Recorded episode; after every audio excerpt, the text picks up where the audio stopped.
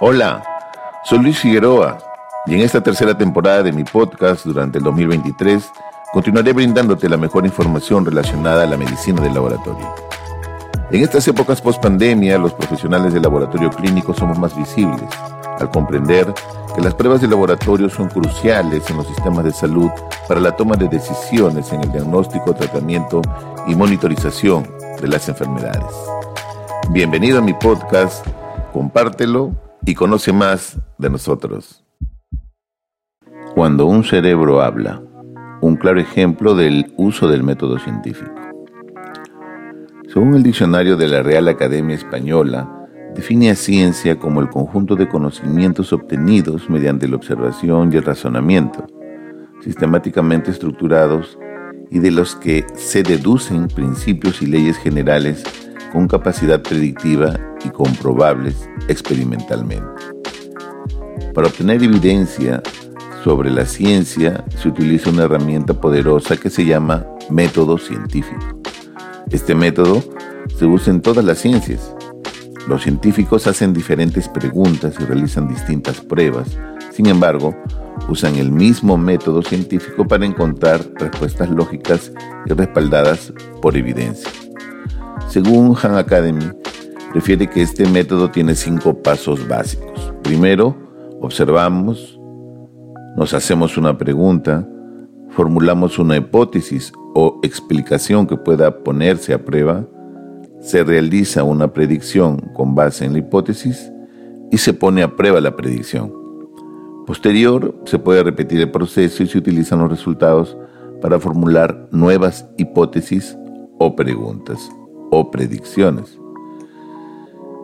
Generar nuevo conocimiento es base, es esencial y este método científico necesita que seamos observadores y de forma constante y eterna generemos preguntas a los hechos visibles en nuestro diario quehacer, en nuestra rutina.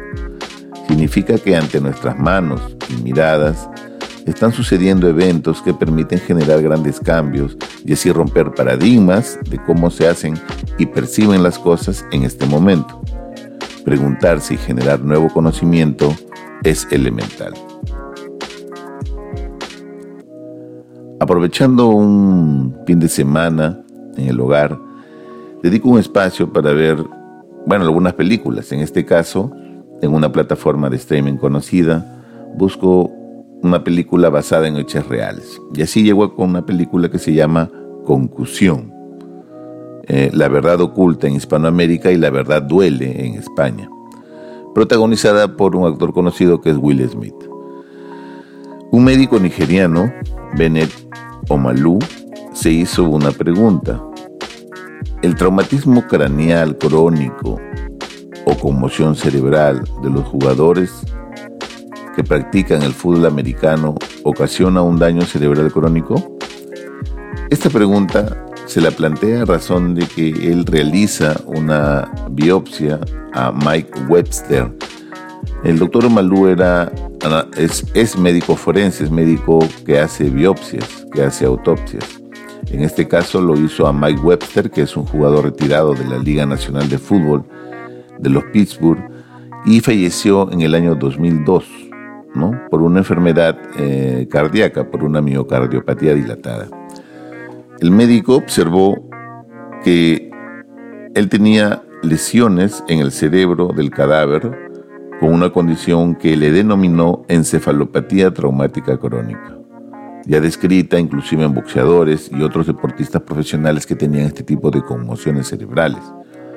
El jugador Mike Webster falleció de forma repentina e inesperada tras años de lucha con una discapacidad intelectual y cognitiva, con tendencias autodestructivas, desórdenes del estado del ánimo, síntomas parkinsonianos, depresión, abuso de drogas e intento de suicidio. Em, aunque el cerebro de Webster parecía normal en la autopsia, el doctor Omalú desarrolló un análisis independiente y autofinanciado de su cerebro, del cerebro de este jugador de fútbol. Intuyó que este jugador sufría una demencia producida por este daño crónico por este impacto repetido en la cabeza, eh, que también era una patología que ya se había estudiado en boxeadores. Con una técnica de tinción especial en el cerebro, se identificó una acumulación excesiva de proteína tau en el cerebro del jugador que afectaba su estado de ánimo, emociones y otras funciones, similar a lo que sucede por la acumulación de la proteína beta amiloide que genera eh, la enfermedad de Alzheimer. Eh, en este artículo, en el primer artículo que este doctor publica en el año 2005 en la revista Neurocirugía, tituló a su artículo Encefalopatía crónica traumática en un jugador de la Liga Nacional de Fútbol.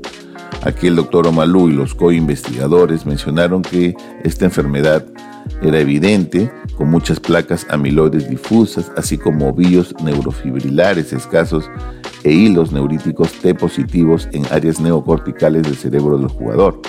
Concluyen que este caso resalta los posibles resultados neurodegenerativos a largo plazo en jugadores retirados de la Liga Nacional de Fútbol Americano sometidos a lesiones cerebrales traumáticas leves repetidas. repetidas.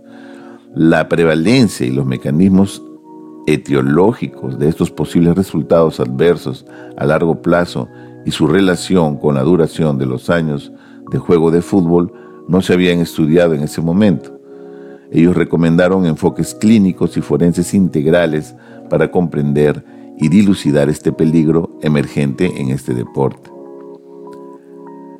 Los investigadores destacaron que después de una extensa búsqueda en la literatura médica, no encontraban ningún estudio sobre hallazgos neuropatológicos de la neurodegeneración tardía en futbolistas, retirados profesionalmente. Al final, enfatizan que su publicación constituye un caso centinela epidemiológico forense que llama la atención sobre una enfermedad quizás más prevalente pero no reconocida debido a la rareza de las autopsias que se realizaban en el cerebro, en el sistema nervioso central, en estos jugadores retirados de la Liga de Fútbol Americano. Como comprenderán, esta publicación pues remeció ¿no? a las autoridades o a los responsables de la Liga de Fútbol Americano, que un inicio evidentemente negaron esta asociación entre conmociones y enfermedad traumática crónica. Sin embargo, aparecieron nuevos casos. Terry Long, quien se suicidó a los 45 bebiendo anticongelante, las pruebas demostraron que tenía esta enfermedad. Andrew Waters, al que también la NFL llevaba años negando una pensión de invalidez, se suicidó a las 44 y tenía también esta enfermedad. Luego, Justin Stregg fue eh, el cuarto exjugador de 36 años. Él, al parecer, oía voces y se estrelló en una gasolinera con su auto, generando una gran explosión y también tenía esta enfermedad. En 2008, la Universidad de Boston se unió a la búsqueda y creó el primer banco de cerebros dedicado a buscar esta enfermedad en veteranos de la NFL. En 2011, Turson, de 50 años, el jugador, se suicidó disparándose en el pecho en vez de la cabeza. El motivo fue morir para que permitan hacer un estudio en su cerebro. En una nota de suicidio él pone estudia en mi cerebro. En 2012, Junio Siu, de 43 años, también se suicida de la misma forma. De esta forma, dos jugadores que decidieron suicidarse, de quizás de una forma más dolorosa, para preservar sus cerebros intactos y pudieran ser investigados, daba más luces de esta terrible enfermedad.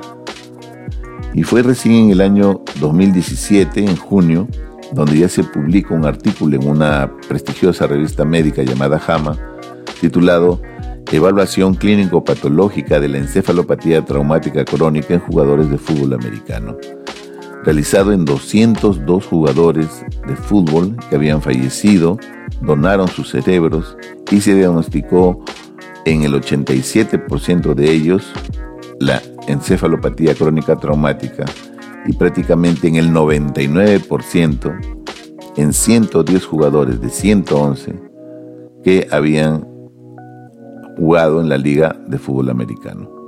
De esta forma, concluye este artículo que la encefalopatía traumática crónica puede estar relacionada con la participación previa al fútbol. Un gran amigo, Carlos, me comenta que quizás personas que desconocían el método científico colaboran día a día ofreciendo sus vidas, que es lo más valioso que tenían y que dejó de ser digna quizás por las relaciones que tuvieron. Entonces, ¿puede el derecho a la dignidad ser mayor que el derecho a la vida? Es para una reflexión. En conclusión, observar, plantearse preguntas, tener hipótesis, responderlas, pueden conducir a generar nuevo conocimiento que permita descubrir la punta de un iceberg. El método científico, sin lugar a dudas, funciona y puede ver quizás eso oculto. Debemos estar atentos. Algo está ahí dispuesto a ser descubierto por nosotros. Medicina, conciencia y evidencia. Muchas gracias. Gracias por escucharme y espero que continúes aprendiendo más del quehacer de los profesionales del laboratorio clínico.